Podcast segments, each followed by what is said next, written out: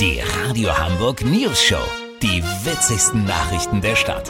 Mit Olli Hansen, Jessica Burmeister und Peter von Rumpold. Guten Tag. Folgt nach dem Brexit der Nexit. Das könnte passieren, denn die Norderstädter sehen sich ebenfalls als eigenständiges, selbstbewusstes Völkchen, das nicht mehr von zentralistischen Entscheidungen aus Bad Segeberg abhängig sein möchte, zu dessen Kreis sie nämlich gehören. Olli Hansen ist vor Ort. Olli, du hast ein bisschen was zur Historie von Norderstedt recherchiert. Genau, Peter.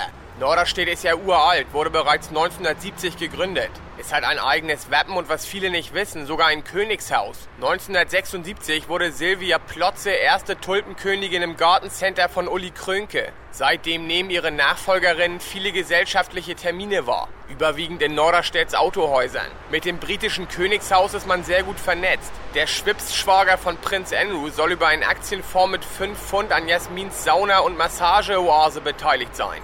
Insgesamt möchte man ja einfach seine Eigenständigkeit im Alltag zurück. Weißt, wie ich mein? Was sind denn das genau für Eigenständigkeiten im Alltag so?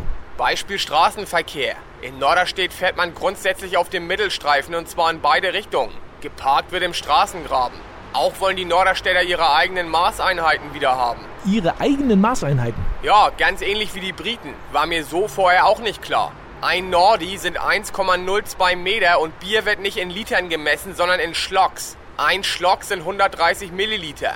Was die Norderstädter aber richtig anzieht, ist, dass sie immer für Sachen bezahlen, die sie gar nicht nutzen. 15 Euro ging letztes Jahr für die Restaurierung der Minigolfanlage am Segeberger See drauf. Auch für den Cowboy- und Indianer-Kinderkram am Kalkberg müssen die Norderstädter immer mitlöhnen. Aber die Austrittsgespräche gestalten sich schwierig. Zu eng sind die Verflechtungen im Bereich Parkraummanagement und Baumpflege.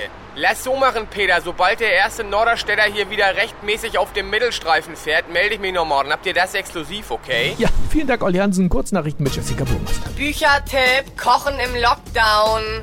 20 mega komplizierte, nicht enden wollende Schongar-Rezepte. Schleswig-Holstein, wegen mehrerer Erfrierungen soll die gerade eröffnete Außengastronomie jetzt nach drinnen umziehen. Küche aktuell, nie mehr ausräumen. Erste voll essbare Spülmaschine vorgestellt.